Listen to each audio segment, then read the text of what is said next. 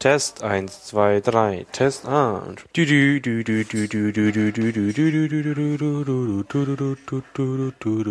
Okay, dann können wir eigentlich anfangen.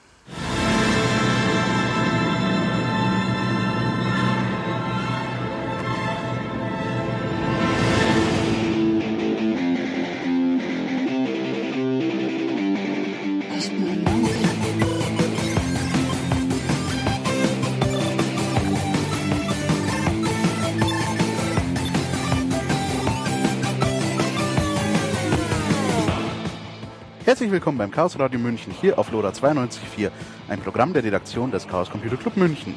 Tja, wie die Zeit schon wieder vergeht, äh, heute haben wir schon unsere neunte Sendung, die wir feiern dürfen und das an einem doch relativ besonderen Datum, den 12.12.12.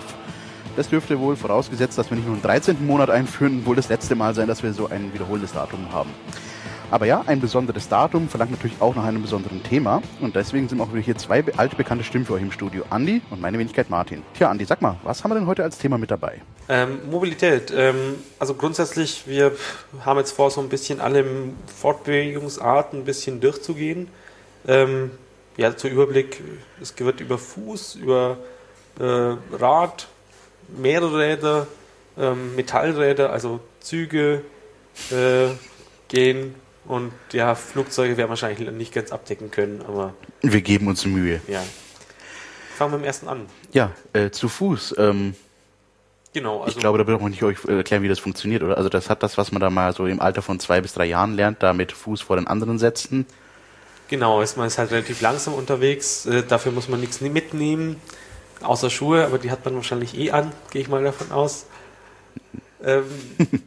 ja, äh, allerdings natürlich äh, zu Fuß ist natürlich jetzt, äh, mag jetzt erstmal blöd klingen, so als Mobilitätsmittel, allerdings in der Tat ja vielleicht doch äh, auch einen zweiten Blick wert. Ich meine, wir sind jetzt, jetzt mittlerweile jetzt zwar im Jahr 2012, aber trotzdem, wenn man mal zurückdenkt, ich meine, boah, wann war das? 2000 rum, 2001 vielleicht rum, als irgendwann voll in Mode war, dass man diese Schuhe hat, wo man irgendwie die Rollen unten ausklappen kann und dann so Inline-Skates im weitesten Sinne im Schuh hatte. Ja, Klar, Inline-Skates ist aber auch wieder das Problem, du musst irgendwas mitnehmen, wenn du auf irgendeine Party gehst oder irgendwie zur Uni, musst du noch andere Schuhe mitnehmen. Es gibt ja noch diese anderen Untersetzer mit Rollen, also da gibt es diese City-Roller oder also irgendwas, was, was halt so, ein Rollen, so Rollen hat und mit dem du halt ein bisschen schneller unterwegs bist. Ist halt ganz praktisch. Also ich teste gerade so ein Ding wieder, weil ich jetzt im November eben nicht mehr mit dem Fahrrad unterwegs bin. Ja, aber lohnt sich das denn? Ich meine, ich stelle mir vor, du schiebst ja die ganze Zeit an, oder bist du nicht wirklich deutlich schneller damit unterwegs, du bist oder? Mindestens brauchst du noch die Hälfte der Zeit. Ah, okay. Also doch. ich, ich brauche wirklich von der, von der U-Bahn normalerweise, also von meiner Wohnung bis zur U-Bahn zehn Minuten, äh, wenn ich zu Fuß bin. Ähm, und so brauche ich halt maximal fünf, meistens sogar nur vier oder so. Ja, also, das lohnt sich ja dann doch eigentlich. Ja. Und man kann halt auch ähm, so, so ähm, Hänge oder sowas total auch ausnutzen. Schiebt man einmal an und rollt dann irgendwie 500 Meter weit, so ein bisschen extrem gesagt. Mhm. Ja. Äh, das gilt natürlich für alles Mögliche. Es gibt auch diese Longboards und Skateboards oder sonst irgendwas.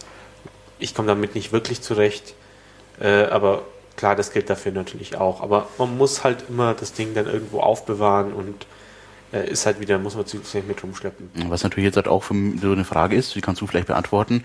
Äh, wie ist das denn eigentlich? Ich meine, mit dem Fahrrad ist klar, muss ich, wenn ich über zwölf bin, auf der Straße fahren, aber ich meine, so ein Longboard oder so ein Kickboard oder so, ist das eigentlich dann auch straßengebunden oder eher Bürgersteig? Äh, ja, ich habe auch mal, war auch, die Frage habe ich mir auch gestellt, habe dann mal unsere Longboard-Fraktion im Club gefragt und da hieß es dann, ähm, es hängt immer davon ab.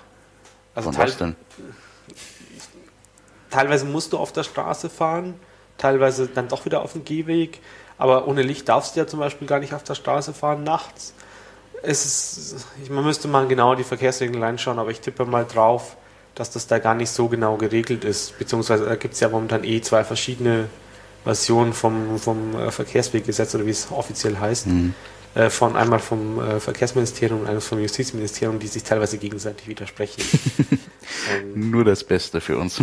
Ja, aber wir wollten, bevor wir jetzt zum Fahrrad kommen, weil da gibt es nämlich auch noch mal ein paar spezielle genau. Dinge, äh, wollten wir zuerst noch über den öffentlichen Personennahverkehr genau. reden. ÖPNV. Versucht das mal ausgesprochen irgendwie einem Engländer beizubringen, der gerade in Deutschland angefangen hat, irgendwie Ja, zu wohnen. Der englische Begriff dafür ist Public Transport. Ja, Also öffentlicher Verkehr sozusagen. Bei uns heißt das als öffentlicher Personennahverkehr. Warum Ja. auch immer. erfüllt alle Klischees an äh, zusammengesetzte Wörter. Aber egal, äh, ja, der ÖPNV, äh, wohl auch jedem ein Begriff, wird wohl auch mehr oder minder aktiv von wahrscheinlich so ziemlich jedem von uns äh, hier genutzt werden. Also wir reden von äh, Tram, wie sie hier in München heißen. Genau, Ähm, oder die woanders- Stadtbahnen. Ja, oder Straßenbahn oder so. Das ist aber alles im Prinzip dasselbe. Das sind irgendwelche Gleise, die in die, in die Straßen mit eingebaut sind. In der Regel alles oberirdisch. Ja, nicht nur, die Busse gehören ja auch zum öffentlichen Personennahverkehr.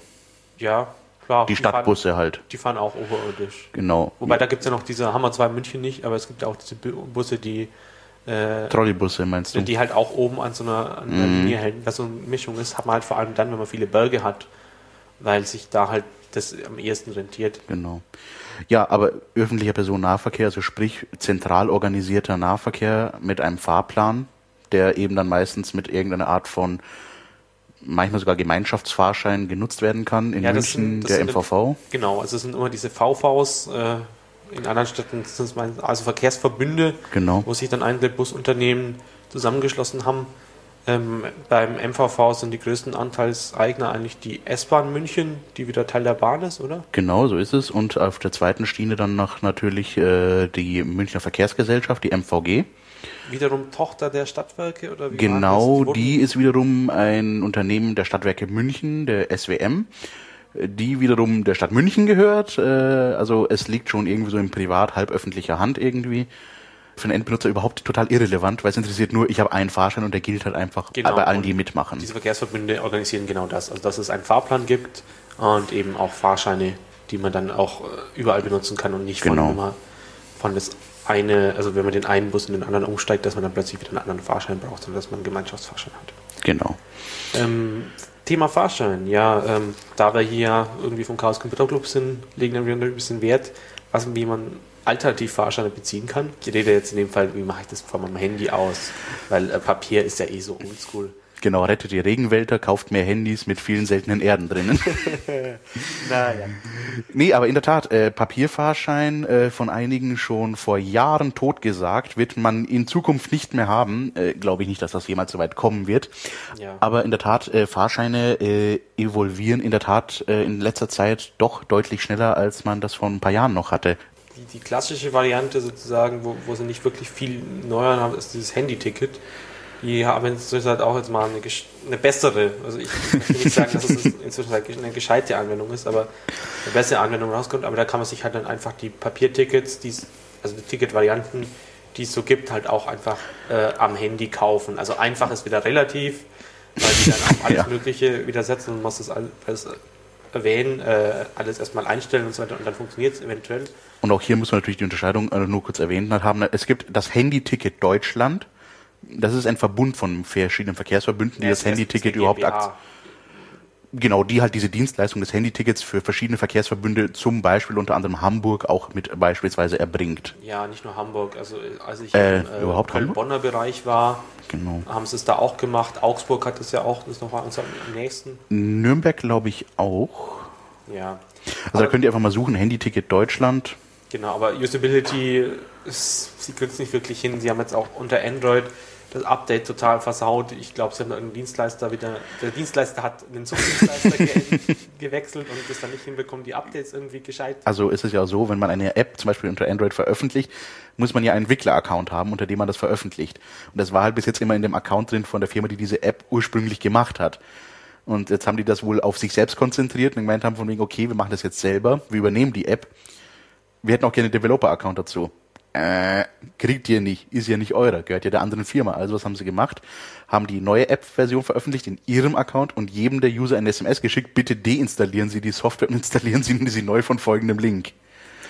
Ja, was da eigentlich dann eine interessantere Lösung ist, ist die Variante von Touch and Travel.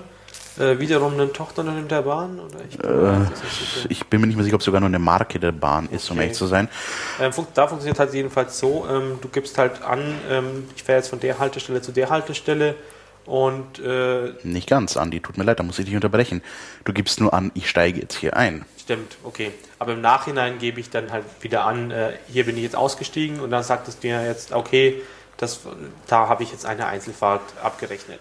Genau, er berechnet dir tatsächlich halt eben sozusagen nur die Fahrtstrecken, die du tatsächlich verbrauchst oder verfährst. Genau, und sobald sich halt eine Tageskarte rentiert, äh, schaltet er automatisch darauf um. Genau. Der Witz an der Sache ist allerdings natürlich Touch and Travel. Ähm, das Touch in Touch and Travel ist tatsächlich ernst gemeint gewesen. Äh, was wir jetzt halt gerade sagten, mit man schaut, man gibt ein, wo man eingestiegen ist und gibt ein, wo man dann wieder ausgestiegen ist. Das war so eigentlich nie geplant, Andi. Wie war das denn ursprünglich? Naja, hat man vielleicht auch schon an, an, ja, bei uns in München an den Bahnautomaten gesehen, im Hauptbahnhof. Mittlerweile an allen DB-Automaten. An allen DB-Automaten, weil man kann dieses Touch and Travel auch für, für Bahn, also für, glaube ich, allen DB, DB Ursprünglich war es sogar dafür gedacht, eigentlich, dass man nur den äh, Fernverkehr damit abrechnet. Ah, okay, aber okay, wir sind immer noch für Nahver Nahverkehr. Ähm, das heißt, du hast da so blaue Boxen, so sogenannte Touchpoints oder genau. Flächen, ähm, wo du dann mit deinem äh, NFC, also Near Field Communication. Das ist das. Ja, es, es, es sind sozusagen Funkchips, ganz banal gesagt. Genau, also das, was im Reisepass jetzt auch drin ist, dann glaubt vielleicht ein anderer Typ oder sowas. Und dann gibt es eben gewisse Handys, die so eine Antenne dafür eingebaut haben. Und dann kann man eben sich daran einbuchen äh, und äh, auch wieder ausbuchen. Genau. Jedenfalls ist es war es so vorgesehen. Das war tatsächlich so vorgesehen. Ich habe auch gerade mal nachgeschaut. Das Ganze war tatsächlich schon einige Zeit her, nämlich Mitte Dezember 2008 ist das ganze Projekt ursprünglich gestartet. Damals zu Zeiten, wo Android, glaube ich, noch äh, nicht mal groß existierte. Ja. Da hat man tatsächlich dann, wenn man da ausgewählt wurde als einer der ähm, Test 500, genau, sie haben mit 500 äh, Kunden angefangen, dann auf 2500 Kunden erhöht. Dann hat man tatsächlich ein spezielles Handy, ich glaube von Motorola sogar oder von Nokia, ich glaube es gab zwei Modelle zur Auswahl. Hat man dann ein spezielles Handy bekommen mit einem Java-Applet drauf, also spezielle Java-Applikation, womit man sich dann einbuchen konnte jedes Mal. Das war ja aber auch noch in der Zeit, wo es sich diese Smartphones wie das iPhone oder so noch das, gar nicht. Da hat noch niemand dran gedacht. Ja. ja. Ist auch seltsam, dass es in Deutschland dieses NFC oder Bezahlen per Handy äh, über ist total durchgefallen. Nicht, nicht durchsetzt. In anderen Ländern ist es angeblich viel, viel anders. Ja, nur das ist dieses, äh, ich sag jetzt mal, ein bisschen äh, Katz-und-Maus-Problem, äh, nicht Katz-und-Maus, Henne-Ei-Problem. Ja, klar, ähm, wie, wie, immer, aber wir sollten, wir sollten auch nicht zu weit Genau, zu, ja. zu mobilen Bezahlsystemen werden wir nochmal eine extra Sendung machen. Da gibt es sicherlich auch einiges Interessantes zu erzählen. Aber ja, Touch and Travel, ähm, es wurde dann irgendwann immer weiter erweitert und so weiter, aber das Problem war halt, dass einfach Touch and Travel sich ja nie so richtig durchsetzen konnte, weil halt eben die Spezialhandy gebraucht hast. Und äh, die hast du halt auch nicht einfach so bekommen, musstest halt auch irgendwie also Pilotkunde werden. NFC halt. Also genau. Und es gab halt einfach keine anderen Geräte mit NFC drin. Und wenn es sie gab, dann hattest du die App nicht bekommen und ach, es war ein, es war ein riesen Hickhack.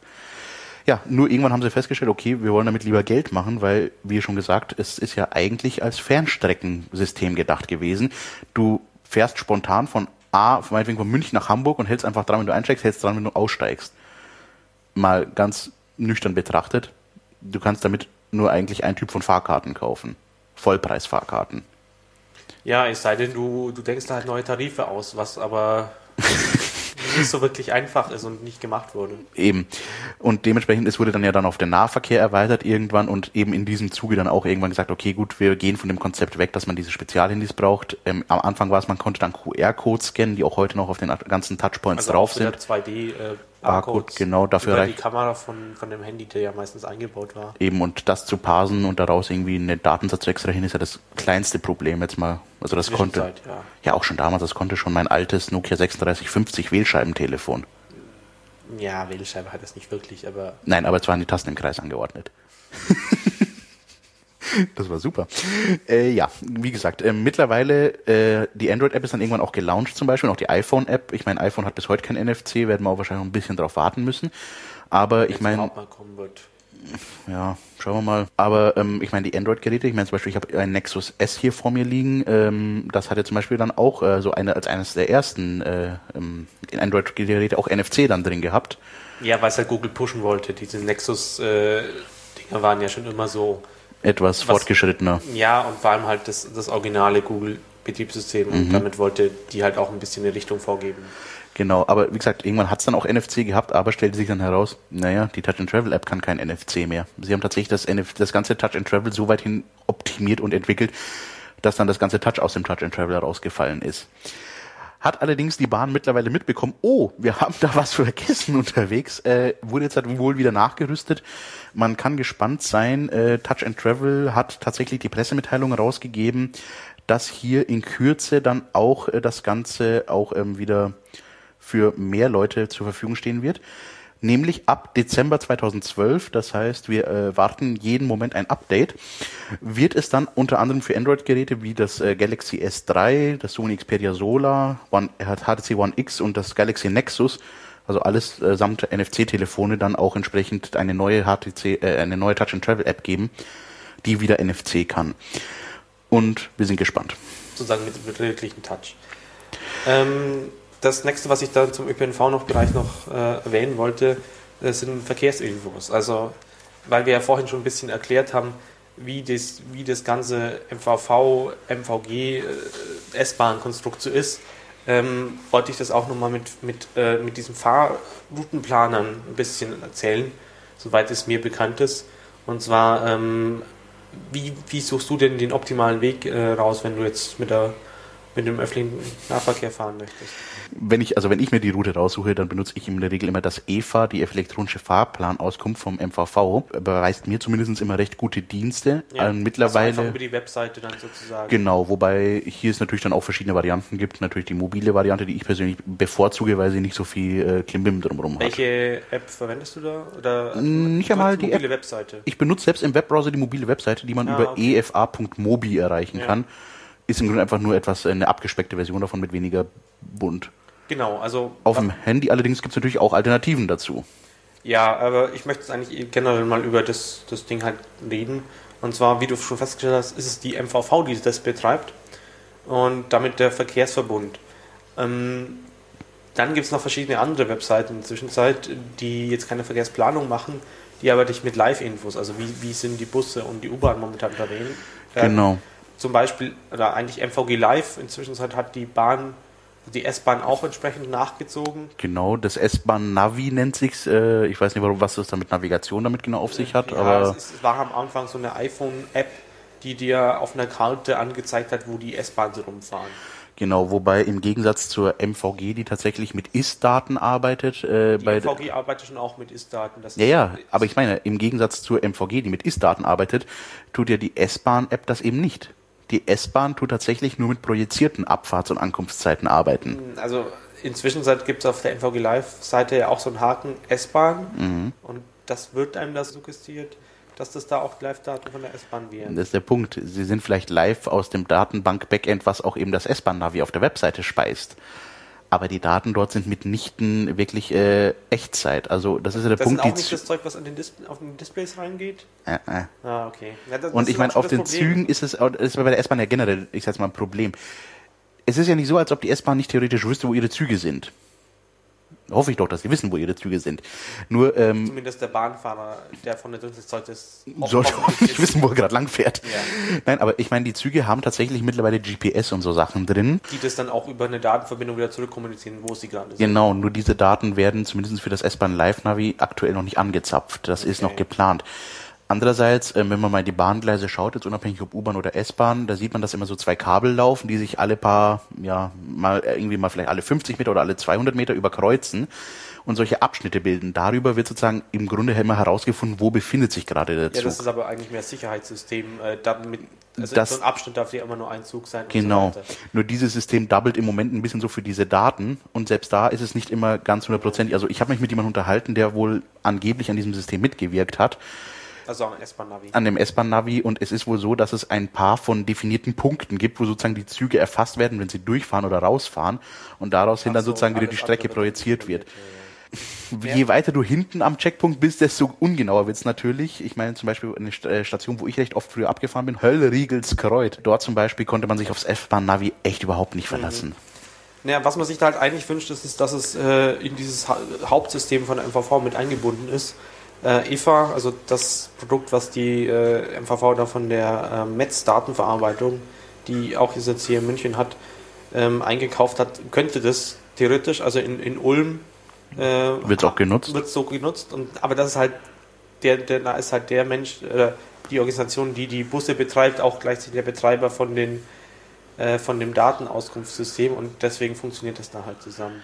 Generell sieht man es ja auch in München. Die MVG zum Beispiel gibt sich ja deutlich mehr Mühe, sage ich jetzt mal, vielleicht auch als äh, eine zum Beispiel jetzt irgendein kleiner Regionalbusunternehmer, seine Busse mit Telemetrieeinheiten aufzurüsten. Ja, die haben halt die haben auch einfach die Abteilung und, und es sind halt mehr Leute, die sich da sind, aber ich meine, schaut euch zum Beispiel jetzt mal in München, einen Stadtbus in München, der von der MVG betrieben wird, an oder auch äh, in Lizenz vergeben wird. Da ist einfach die Vorschrift mittlerweile, dass die genau dasselbe Datenterminal haben wie zum Beispiel die Trambahn. Die sieht man manchmal, die sind irgendwie mit so einem L-Winkel einfach oben an noch angeflanscht worden, wo man dann sieht, aktuelle Haltestelle, wo geht's hin, ein Sprechenknopf für Datenfunk. Ähm, das findet man im Regionalbus halt nicht.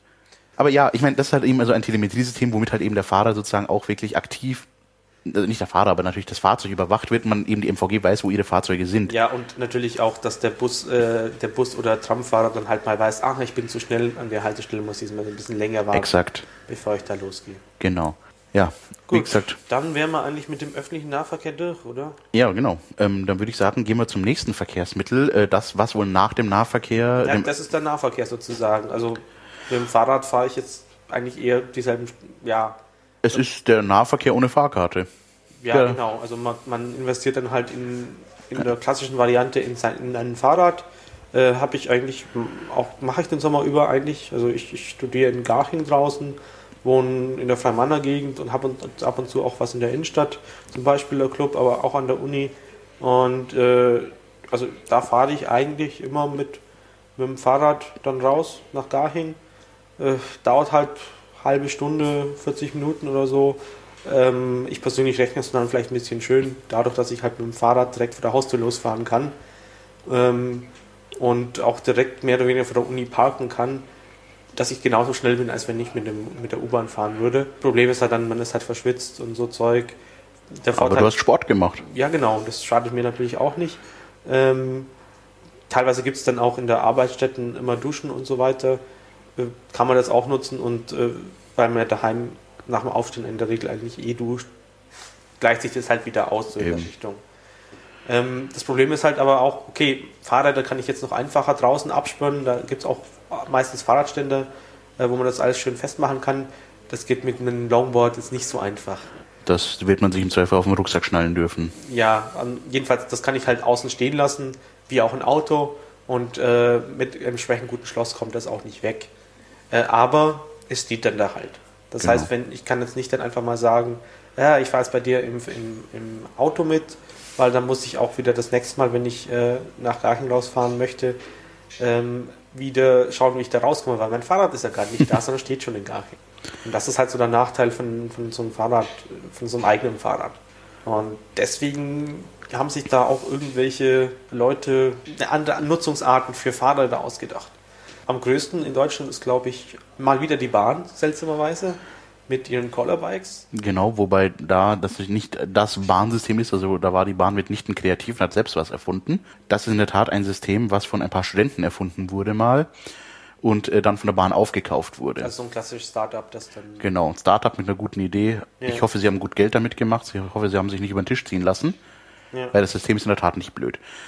Ja, Collerbike. Ähm, Grundidee dahinter, man bezahlt pro gefahrener Minute. Jedenfalls bei, ja, bei Collerbike, ähm, das heißt, die Fahrräder hat man schon bestimmt schon mal rumstehen äh, sehen. Genau, Meistens an Kreuzungen so rot-grau gehalten. Diverse Varianten, in Hamburg zum Beispiel heißt es äh, Stadtrad, ist allerdings dasselbe System und auch von der Bahn betrieben oder von einem Partner der Bahn, nur mit anderem Label drauf. Also funktioniert praktisch so, da steht eine Telefonnummer dran, entweder kann man die anrufen oder auch eine 0800 Nummer. Ruft da an, dann ähm, ich gehe jetzt davon aus, dass man sich schon registriert hat, was man im Vorfeld über die Webseite machen muss. Gibt dann die Nummer von dem Fahrrad ein, das steht da dran. Da ist ein elektronisches Schloss mit Display, auf dem äh, eine Zahl angezeigt wird. Ähm, na, die muss man aber noch gar nicht sagen, genau. Also man, man bekommt, man bekommt einen Öffnungscode mitgeteilt, einen vierstelligen Zahlencode, den man dann eben an dem Fahrrad eingibt, um dieses Schloss dann jetzt entriegeln zu können. Genau, da ist so ein Touchscreen mit äh, zwei Zeilen, A5 Feldern und das, da gibt man halt die Zahlen dann ein. Genau. Und dann kann man im Prinzip losfahren und zahlt dann seine 8 Cent pro Minute. Genau, und sobald man dann eben keine Lust mehr hat, gibt man das Fahrrad dann, zumindest in München ist es noch so, ich hoffe es bleibt auch noch so, dass es äh, tatsächlich innerhalb des äh, definierten Stadtgebietes, in München ist es meines Wissens nach der mittlere Ring, genau. einfach beliebig zurückgeben kann, beliebig ja, allerdings insofern, es muss eine größere Kreuzung sein. Nachdem allerdings die Caller Bikes in München einfach nur Fahrräder sind, äh, hm, naja, die werden es nicht kontrollieren, aber natürlich, äh, wenn du es irgendwo im Hinterhof abstellst und es dann niemand mehr findet, dann kann schon mal sein, dass du eins auf den Deckel kriegst. Genau, also du musst halt, auch wenn du aus, also Freimann, Haltestelle mhm. Studentenstadt ist auch außerhalb des mittleren Rings. Stehen auch genug Fahrräder rum. Stehen immer wieder welche da dran, die Leute, die das da äh, abgestellt haben und du, du wirst natürlich dann irgendwie denkst, ah, okay, Interessant, haben die jetzt die, die Abgabezeit, die Zone verändert. Verändert. Ähm, fähr, nimmst es dann, fährst in die Station weiter, außerhalb des Bereichs und darfst natürlich dann auch die 10 Euro Strafgebühren zahlen. Genau. Obwohl du es eigentlich sogar wieder näher hingebracht hast. hingebracht hast. Es ist natürlich nicht so toll. Das ist ein generelles Problem. Aber ähm, die Bahn wäre nicht die Bahn, wenn sie dann nicht eine kreative Lösung auch dafür hätte, die allerdings in München noch nicht äh, so de äh, deployed wurde. Wenn wir uns zum Beispiel nach Stuttgart schauen, nur so als Einschub, da gibt's ja auch das äh, Collar-Bike. Da haben sie allerdings das ganze System ein bisschen geändert. Man kann die Fahrräder nicht mehr einfach irgendwo abgeben, sondern es gibt feste Stationen, wo man wirklich nur sozusagen von Station zu Station fahren kann und das dann eben in der Station wieder abgeben muss. Mhm. Sonst kann man das Fahrrad nicht zurückgeben und die Rechnung läuft einfach weiter. Hat Vor- und Nachteile. Der naja, der offensichtliche Nachteil, man ist halt gebunden, wo man hinfährt und wenn die Station voll ist, dann muss man halt zur nächsten Station weiterfahren. Okay, man zahlt Fall nicht drauf, man hat, geht halt zum Display hin, sagt, ich will hier ein Fahrrad zurückgeben, man merkt die Station selbst, ich bin voll, dann gibt es dir halt irgendwie 15 Freiminuten, damit du bis zur nächsten Station kommen kannst. Aber es ist mir in Stuttgart einmal passiert, ich bin einmal wirklich im Kreis durch die Stadt gefahren, habe letztendlich das Fahrrad wieder da abgegeben, wo ich es abgeholt habe und bin mit der S-Bahn wieder heimgefahren. Ja, toll. ja was man bei den in München zumindest auch noch immer machen muss bei der Abgabe, muss sagen, an welcher Kreuzung man das abgestellt hat. In anderen Städten ist da inzwischen halt auch GPS mit eingebaut. Genau. Ähm, gelten aber dieselben Regelungen. Man muss es auch wieder an der Kreuzung abgeben. Ich finde es ein bisschen blöd, dass das ein System dann nicht ganz so intelligent ist und einem dann eben sagt, wenn man es nicht gerade an der Kreuzung abgestellt hat und so Zeug. Wobei das wohl auch äh, teilweise sehr große oder größere Unschärfen hat, ähm, wie wir ja schon selbst feststellen durften in Karlsruhe äh, Andi und ich, wir sind ja beide mal mit dem Fahrrad gefahren, haben die Fahrräder wirklich nebeneinander hingestellt bei der Abgabe. Während Andi sein Fahrrad einfach durchgegangen ist, als steht an der nächsten Kreuzung, äh, wurde für mein Fahrrad 5 Euro Kreuzungszuschlag erhoben, weil es eben da nicht stand. Ja. Naja, naja nicht, das eine stand, stand auf auf selber Höhe, aber halt. Auf der anderen Straßenseite, ja, super. Keine Ahnung warum. Okay, aber okay, Caller Bike, äh, große bekannte Möglichkeit, Kostenpunkt um die 8 Cent pro Fahrminute, liegen wir ungefähr bei 4,80 Euro die Stunde, die man so unterwegs ist. Genau, im Vergleich dazu gibt es natürlich auch regionale Anbieter, nenne ich es jetzt, oder naja, pro Stadt immer so ein, zwei Leute, die ein bisschen konkurrieren. Hier in München ist es Nextbike. Mhm. Wobei Nextbike auch schon ein größeres Unternehmen ist ja. und in diversen Städten auch aktiv ist. Ja. Beispielsweise in Nürnberg auch mit dem Partner Norris Bike nennen sich die. Da habe ich das System zum ersten Mal gesehen. Da sind die Fahrräder nicht so äh, Hightech, sage ich jetzt mal, mit großem ja. Schlosscomputer und hast du nicht gesehen, sondern es ist ein Zahlenschloss. Genau, vierstelliges Zahlenschloss, irgendwie im Hinterrad festgemacht. Das Damit man es nicht mitnimmt, genau. Ja, ja, Wenn ihr es doch mitnehmt, es kostet 79 Euro, steht in den AGBs, wir haben nachgeschaut. Ich dachte, es wäre 29. 29, nee, ich glaube, ist egal. Egal. Also, man kriegt ein gutes Schloss auch für gutes Geld woanders her. Genau, ähm, und das ist eigentlich ein ganz klassisches Vier-Code-Zahlen-Schloss.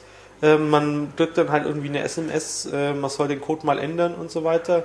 Genau. Man muss den Code dann eben regelmäßig ändern, wenn man das Fahrrad wieder zurückgibt. Ist schön beschrieben, irgendwie Haken hochdrücken, dann da eintrippen, wieder zurückstellen. Ja, habe ich in dem Fall jetzt eigentlich bisher eigentlich auch nur an der Mensa. Ich habe es auch bis jetzt nur stehen sehen, noch nicht genutzt. Ähm, allerdings auch hier, wie so bei vielen anderen generellen ÖP oder irgendwie Mobilitätskonzepten, äh, gibt es auch teilweise hier bei Nextbike ist mir bewusst, es äh, durchaus Kooperationen mit Nahverkehrsverbünden beziehungsweise einem großen Münchner Carsharing-Unternehmen, äh, wo man dann zum Beispiel so Späße hat, wie dass man die ersten 30 Minuten kostenfrei fahren kann. Ja. Klar, beim Collar gibt es auch so ähnliche Dinge. Also ich glaube, für Studenten gibt es einen relativ günstigen Tarif. Genau, bei Collar kann man zum Beispiel ich, äh, ein paar Euro, ich glaube es sind 30 Euro oder so im Jahr äh, zahlen oder ein bisschen mehr. Das müsst, könnt ihr bitte selbst nachschauen. Dann kann man pro Ausleihgang die ersten 30 Minuten umsonst fahren. Ja, und auch zwei Fahrer da gleichzeitig ausleihen, zum Beispiel für einen Freund oder sowas, der genau. fahren kann. Ähm, bei Nextbike kostet es äh, 1 Euro pro Stunde und maximal 8 Euro am Tag. Genau, äh, wohingegen bei Collerbike der Tagessatz, glaube ich, deutlich höher liegt. Also man muss sich im Grunde überlegen, äh, wo werde ich Mitglied, äh, habe ich eine Grundgebühr und wie viel will ich effektiv fahren. Hier ist Lora München. 92.4. Ja, es gibt natürlich auch das sozusagen das Collerbike-Modell mit Autos. Ja, das Collerbike-Modell mit Autos, Carsharing. Äh, eigentlich von der Idee her ist das nicht unbedingt das Neueste. Das gab es schon relativ lange. Mit zum Beispiel Konzepten wie Stadtauto, wo man eine monatliche Grundgebühr bezahlt und dafür dann halt nochmal pro Kilometer noch mit dem Auto jetzt extra bezahlt und das extra buchen muss. Und das halt dann immer vom Standort weggefahren ist und dort wieder zurückgefahren hat. Das war halt so, du teilst dir mit deinen Nachbarn in der Straße ein Auto sozusagen. Genau viel zu alt, viel zu altmodisch, äh, geht doch besser mittlerweile. Jetzt naja, das kommt halt auf das Nutzungskonzept drauf an ich sage jetzt aus Marketing-Sicht, haben sich äh, okay. diverse Anbieter gedacht, das können wir besser, wir erfinden Carsharing neu.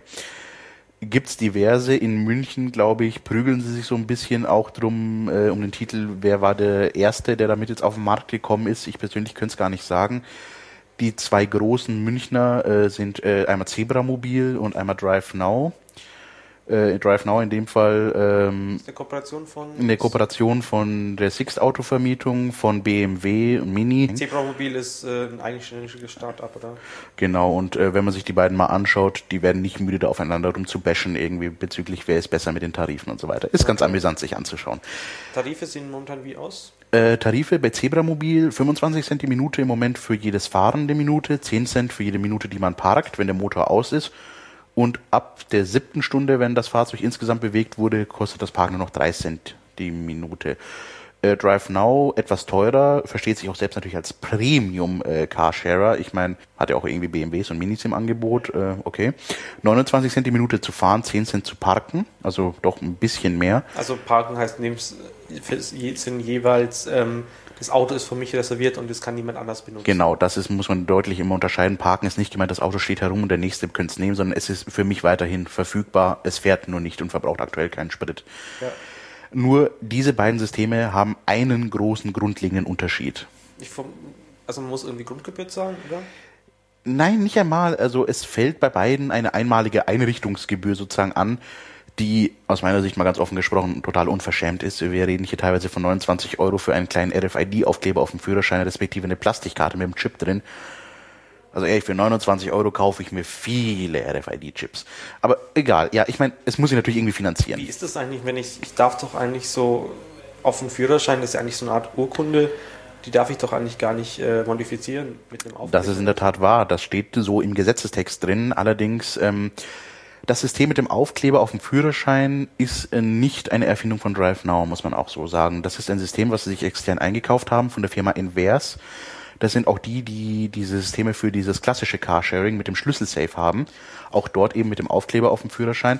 Und die haben das schon vor etlichen Jahren eingeführt und damals auch äh, vom Bundesministerium für Autos und äh, weiß der Geier was nicht alles auch ein schönes Schreiben sich schicken lassen, wo eben darauf festgestellt wird, dass das Ganze einem höheren Gut gilt, nämlich eben der Überprüfung, ob die Person eine valide Fahrerlaubnis hat und das ganze Jahr, sofern es keine wesentlichen Informationen auf dem Führerschein überdeckt, auch aufgebracht werden kann.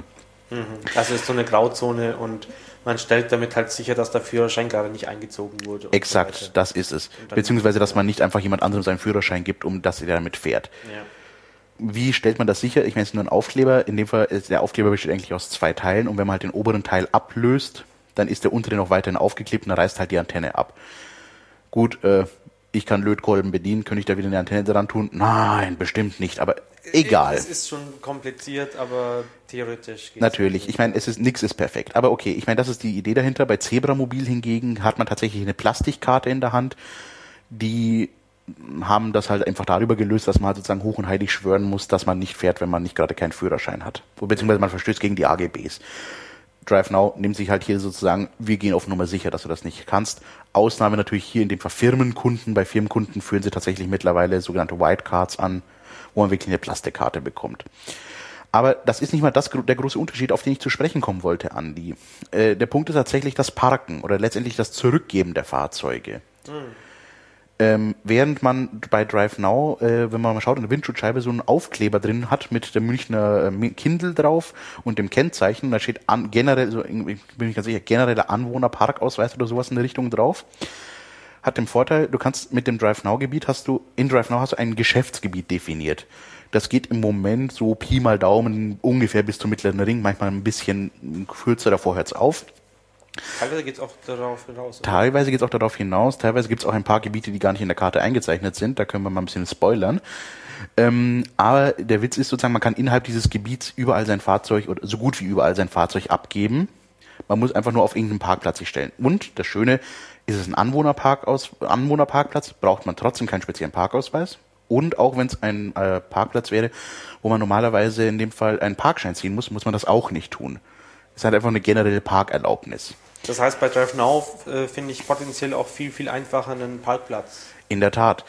Obwohl, ich weiß nicht, ob es einfacher ist, aber ja, du kannst halt, du bist einfach mobiler, du kannst halt wirklich von A nach B fahren. Ja, also das macht aus meiner Sicht halt auch das Fahrrad teilweise viel, viel attraktiver gegenüber dem Auto, weil du hast auch Individualverkehr, das heißt, es fährt mhm. genau dann los, wenn du möchtest. Genau. Im Vergleich zum äh, öffentlichen Nahverkehr.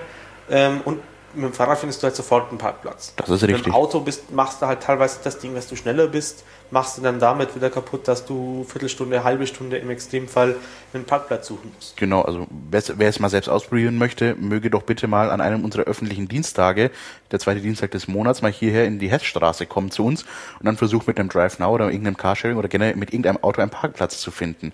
Ich garantiere euch mindestens zehn Minuten im Kreis fahren, bis ihr irgendwas findet. Plus ja. Parkschein zahlen.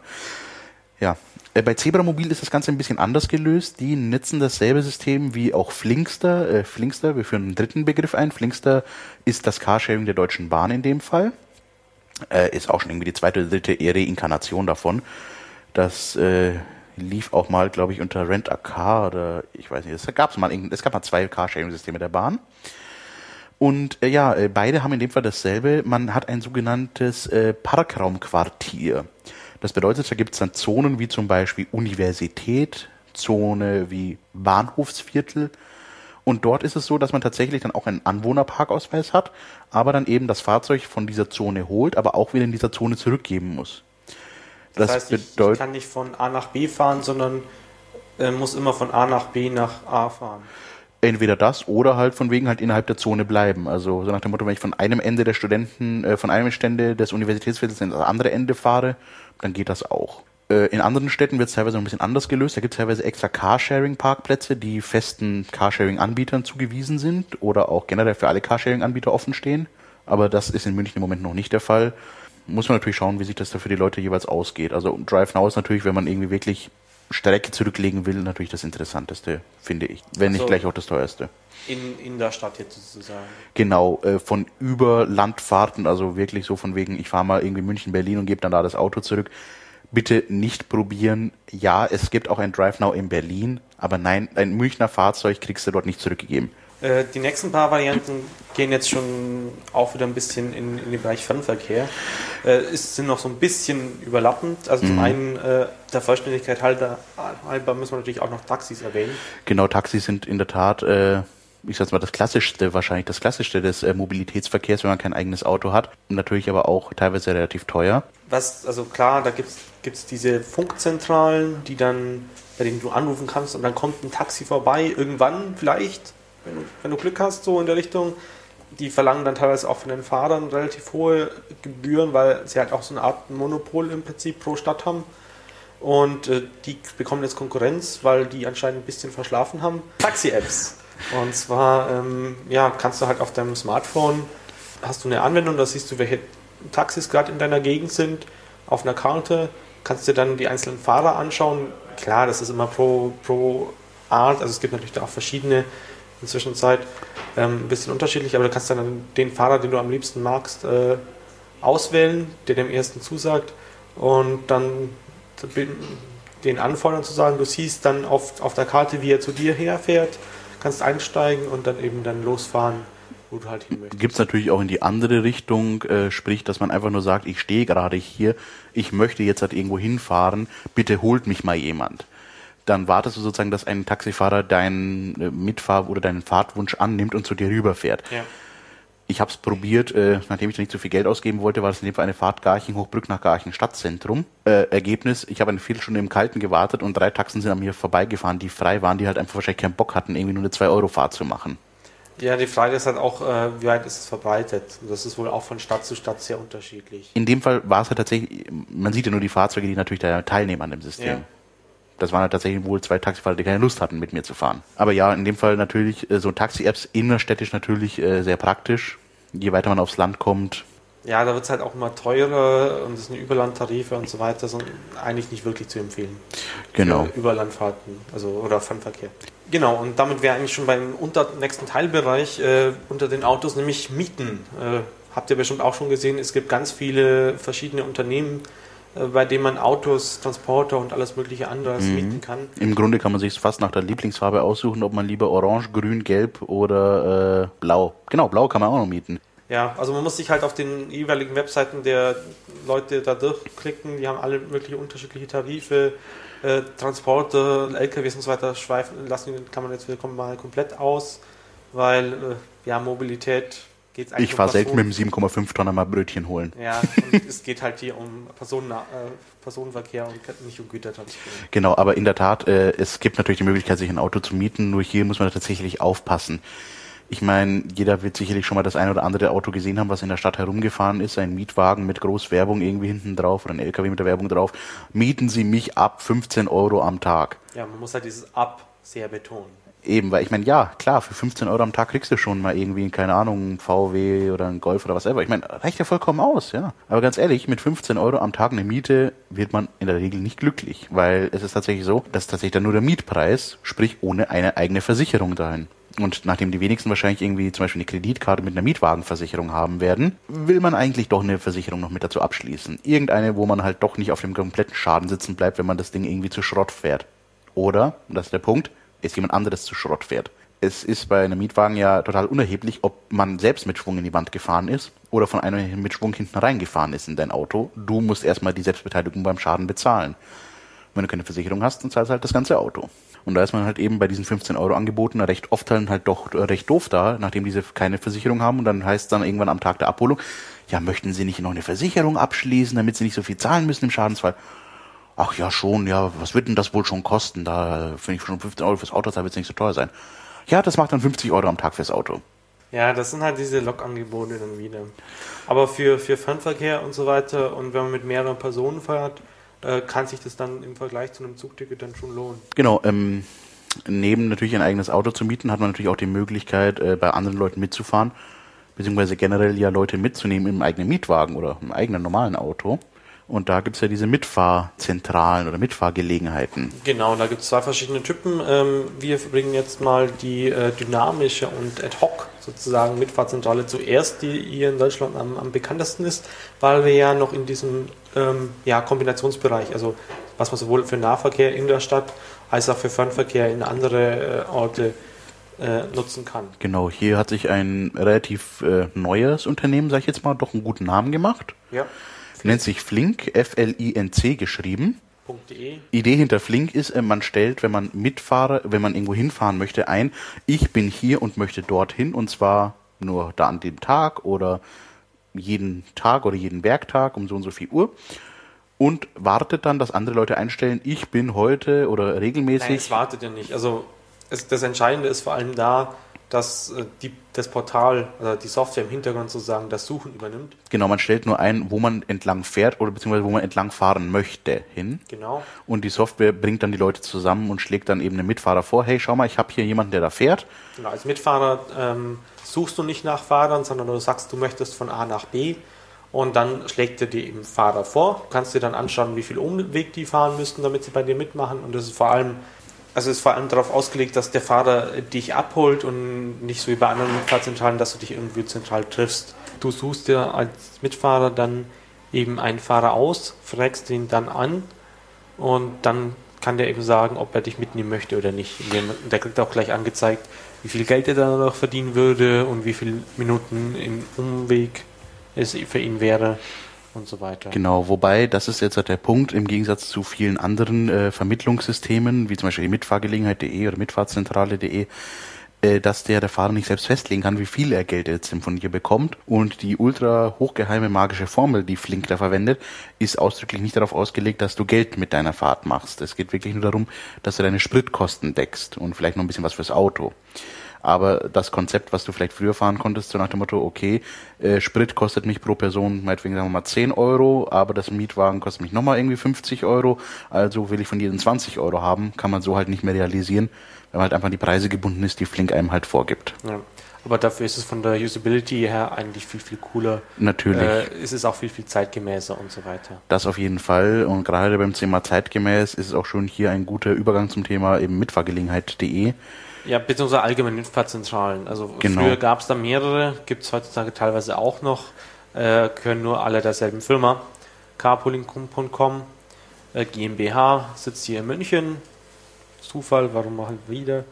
Ja, ähm, München, Exzellenzpool, Exzellenzuniversität, hier sitzt da alles, was gut und exzellent ist. Naja.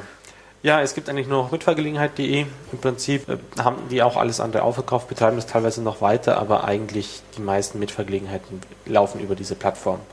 Und das ist halt wirklich so, also früher waren Mitfahrzentralen angeblich, ich, ich kenne das ja nicht mehr, da bin ich viel zu jung, äh, so eine, hat man halt angerufen, die haben dann irgendwelche Bücher äh, gepflegt, wer von wo hinfährt und haben dann Kontakte vermittelt. Vielleicht auch Gebühren, Telefongebühren dafür ihre Einnahmen genommen, keine Ahnung. Vielleicht muss, teilweise muss man da, glaube ich, auch Mitglied sein und Mitgliedsbeiträge, egal. Gibt es heute eigentlich nicht mehr, es läuft alles über das Internet und auch äh, da schauen richtig viele Leute rein.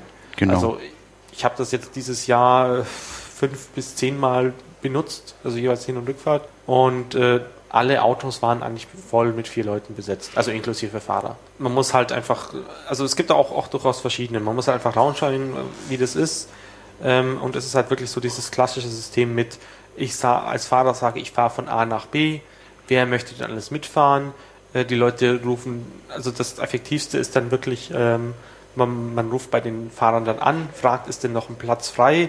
Ähm, man kann auch nicht im Online-System sagen, wenn ich jetzt weiß, bei dem Fahrer ist jetzt nichts mehr frei, auch irgendwie das Markieren mit, das ist, äh, das ist irgendwie schon voll, mhm. sondern muss jeder andere, der dieselbe Anzeige anschaut, hat da auch wieder, muss auch erstmal, erstmal anrufen und so weiter. Im Zweifelsfall obliegt es halt hier in dem Fall dem Anbieter der Fahrt, dass er sozusagen dann halt den Eintrag deaktiviert oder halt irgendwie reinschreibt, dass das jetzt voll ist. Also teilweise, ich, ich habe das auch mal als Fahrer natürlich benutzt und ähm, teilweise war ich natürlich auch dann interessiert, wie viel Nachfrage denn eigentlich so eine für eine Fahrt ist. Mhm. Man könnte das natürlich auch einfach mit, mit draufklicken oder so machen, dass du halt erst nach, ja, ich interessiere mich dafür, dann siehst, ah, okay, ist schon belegt oder so. Es wäre viel einfacher, als bei den Leuten extra anzurufen und äh, sie bieten natürlich da auch SMS und dieses E-Mail und, Bezahlsystem irgendwie an. Genau. Aber ähm, E-Mail-Anfragen hat für mich einfach nicht funktioniert, obwohl ich, ich persönlich eigentlich das, das als Kommunikationsmedium bevorzuge, musste aber halt dann auch feststellen, dass es Leute gibt, die E-Mails nicht so, also nur, nur alle fünf Tage oder so abrufen und eben nicht auf ihr Handy bekommen und so weiter. Genau. Also da ist tatsächlich das Mittel der Wahl, eben mal zum Telefon zu greifen. Wenn man schon nicht telefonieren will, dann vielleicht eine SMS zu schreiben. Ja. Das ist wohl gerade noch so akzeptiert.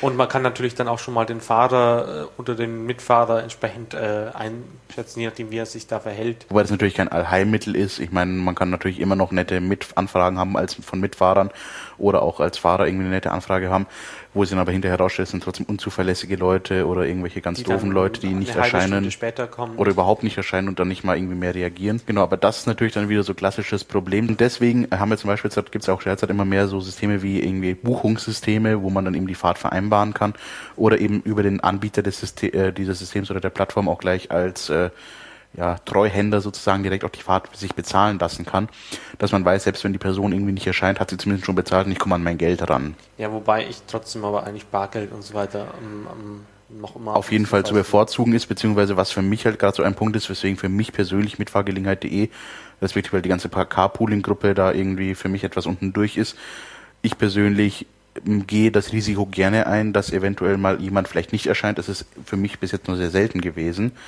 aber trotzdem äh, ist es zum Beispiel, dass sie jetzt auf einigen Strecken, wie zum Beispiel München-Hamburg oder auch andersrum, die Leute dazu zwingen, dass sie ihr Buchungssystem verwenden, was an sich jetzt erstmal nicht schlimm wäre, wenn sie nicht auch dazu zwingen würden, dass man auch zwingend dann die direkte Bezahlung mit anbieten muss. Also die, die Leute versuchen da halt irgendwie Geld zu machen und damit sind eigentlich auch viele von den anderen Mitfahrzentralen da äh, zugrunde gegangen, weil die Lust, die User halt keine Lust hatten, da Geld zu zahlen. Und das sind halt doch immerhin zum Beispiel bei Mitfahrgelegenheit eben mal eben 11 Prozent. Ja, das ist natürlich schon krass. Ich meine, okay, man will es ihnen, kann es ihnen insofern auch nicht wirklich verdenken, weil klar, die müssen auch irgendwie ihr Geld machen. von irgendwas müssen sie leben und von den zwei, drei Werbebannern oben, die wahrscheinlich von 90% der User mit irgendwelchen Adblockern weggeblockt werden, macht man halt nicht so viel Geld. Ja, sie haben ja irgendwie auch Kooperationen mit ADAC oder sonst irgendwas, keine Ahnung, was sie da auch noch bekommen. Aber es ist eigentlich so, wenn du von Stadt zu Stadt kommen möchtest äh, und jetzt nur deine Tasche dabei hast oder so, eigentlich immer noch die günstigste Möglichkeit. Eben, also es ist auf jeden Fall eine der günstigsten Möglichkeiten, da irgendwie hinzukommen. Nur halt, wie gesagt, Mitfahrgelegenheiten oder so Mitfahrgelegenheitszeiten im Gegensatz zu Flink eigentlich ausdrücklich auf Fernstrecken oder interstädtischen Verkehr, wohingegen zum Beispiel Flink auch durchaus als Pendelverkehr innerhalb der Stadt gedacht ist. Ja, und da, um halt regelmäßig Dinge zu finden und so. Genau. Ja. Womit wir aber auch schon da was angesprochen haben, wenn es nicht das Auto sein darf, gibt es im Grunde nicht mehr viel Alternative. Da bleibt im Grunde meistens noch der Zug übrig. Oder halt ein Bus. Genau. Ich meine, zum Zug, glaube ich, braucht man nicht viel äh, an Worten verlieren. Jeden ist bekannt, dass in Deutschland die Deutsche Bahn fährt, wenn sie fährt. Und mal über Preise und so, da wollen wir jetzt auch kein großes Bashing machen. Können wir, wenn, wir, wenn ihr wollt, mal eine große Hörersendung machen. Jeder darf zwei Minuten auf der Bahn herumbashen. Aber ja, es gibt Fahrkarten, die kosten halt was und der Zug kommt halt dann mehr oder minder pünktlich an. Nur das Problem ist, die Fahrkarten sind halt meistens deutlich teurer als zum Beispiel eine Mitfahrgelegenheit. Oder halt eben, das ist jetzt was Neues, mit dem Bus zu fahren. Genau, also bis vor kurzem, sprich letztem Jahr oder so. 2011, ähm, genau. April war es explizit verboten für Busunternehmen äh, auf Strecken der Bahn Konkurrenz zu machen. Was zu den absurden Dingen führt, dass die Bahn selber Busunternehmen gegründet hat äh, die dann sozusagen ihnen gar nicht Konkurrenz machen, aber auch von Buslinien angeboten haben. Aber halt eben von der Bahn gesteuert, das sind Bahnunternehmen und dementsprechend sich selbst kann man ja keine Konkurrenz machen, dementsprechend natürlich. Äh, Entsprechend teuer. Genau, man kann halt schön die Preise diktieren. Und dann gab es so ein Startup äh, namens Dein Bus, genau. die, die sich, äh, ja, erklärst du mal, Martin, wie die das genau aufgezogen haben.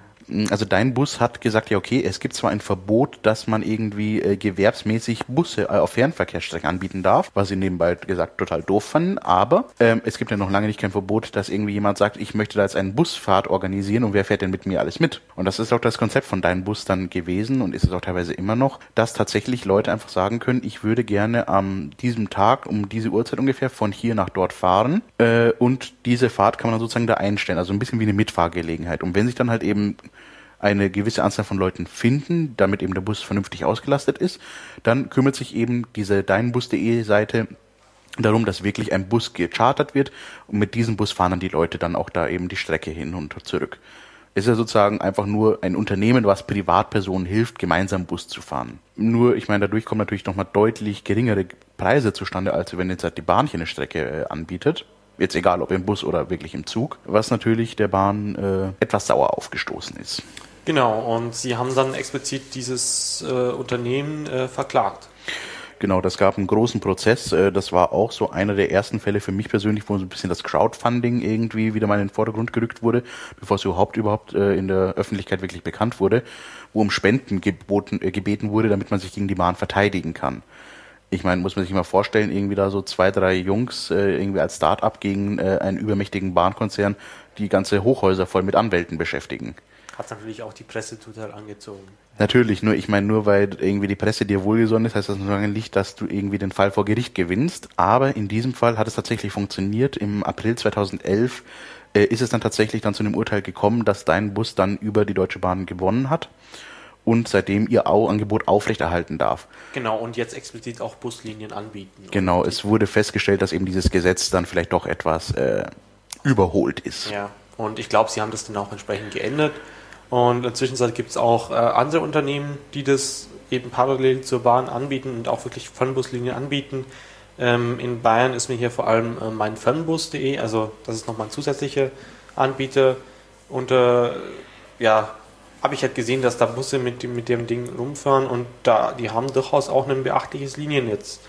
Äh, es fehlt halt irgendwie so noch ein bisschen die, das zentrale Interface dafür. Also eigentlich müsste es das, was halt äh, Bahn.de macht, für ja auch die ganzen Nahverkehrsverbünde und so weiter. Eigentlich müsste aus meiner Sicht da auch ein, es gibt da die, die, die, die Software, die dahinter steht, Hafas, auch eine Instanz davon bei ähm, Bayern Info, also bayern.info, die ja, das ja vom Verkehrsministerium betrieben wird. Da müsste man sowas halt eigentlich dann auch drin haben und, und richtig sehen, ähm, dass man da diese günstigeren Alternativen machen kann.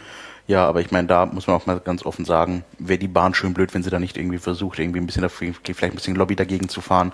Weil ich meine, damit muss halt so sagen, ich meine, damit ist ja theoretisch ihr Geschäftsmodell halt doch stark angegriffen. Naja, die Bahn ist immer noch ein Staatsunternehmen eigentlich. Ist zwar eine AG, aber sie sind immer noch nicht an der Börse. Ja, aber wie gesagt, ich meine, nur vielleicht mal, um noch grob mal irgendwie so einen Abriss zu geben, was so der preisliche Unterschied ist. Ähm, eine Fahrt zum Beispiel Frankfurt-Köln kostet mit der Bahn mal zum Beispiel im ICE so, sagen wir mal, 48 Euro ungefähr. Wir haben es mal vorhin nachgeschaut. Selbe Strecke kostet mit deinem Bus zum Beispiel nur halt 15 Euro. Deutlicher Preisunterschied. Also ist durchaus vergleichbar mit dem Mitfahrgelegenheitenpreis, aber sind noch günstiger. In der Tat, ja. Nur, dass man halt wahrscheinlich bei da so mit der Busfahrt noch mehr, etwas weniger Stress hat, weil man das alles in Anführungszeichen ja. nicht eine Fahrkarte buchen kann. Ja. Und äh, man muss nicht mal mit den Menschen interagieren, um das zu tun. Ja, für eine Linienübersicht äh, kann ich die äh, Wikipedia-Seite Fernbusverkehr in Deutschland empfehlen. Da ist das alles schön mit Betreiber und äh, angebotenen Linien aufgeführt. Ähm, wie gesagt, in Bayern ist da eigentlich nur dein Bus.de und MFB, mein Fernbus. Äh, und noch äh, der Omnibusverkehr Franken, wieder eine Tochterunternehmen der Deutschen Bahn. naja, ich denke, das wird sich in der Zukunft auch noch ein bisschen ändern. Ähm, es fehlt, wie gesagt, die zentrale, das zentrale Interface dafür noch. Ja, das sehe ich auf jeden Fall auch so, Andi. Ja, da sage ich auf jeden Fall vielen Dank dir für deine ganzen Informationen und die Expertise. Denn wir müssen leider an der Stelle auch schon wieder aufhören. Es ist jetzt fast 21 Uhr. Äh, unsere Sendung ist rum. Wir sagen vielen Dank fürs Zuhören. Die Flugzeuge werden wir beim nächsten Mal euch dann noch bringen. Aber jetzt nur, weil wir schon Schluss machen, ist noch lange nicht Schluss hier auf Radio Lora. Ab 21 Uhr folgt noch die Gegensprechanlage. Und jetzt ganz neu, wir machen nicht um 24 Uhr Sendeschluss, wir machen rund um die Uhr weiter. Radio Lora sendet ab sofort auch auf DAB. Könnt ihr also auch gerne mal mit reinhören. Ja, wir sagen auf jeden Fall schon mal Tschüss und bis zum nächsten Mal. Das ist dann übrigens schon 2013 im Januar, im nächsten Jahr. Aber wenn ihr uns zwischendrin nochmal sehen könnt, wollt, ist kein Problem. Kommt einfach vorbei auf dem Chaos Communication Kongress. Dieses Jahr erstmalig in Hamburg vom 27. bis zum 30. Dezember. Ja, und bis dahin sagen wir euch nur, wenn ihr den Flot nicht seht, dann kann er ja auch nicht essen.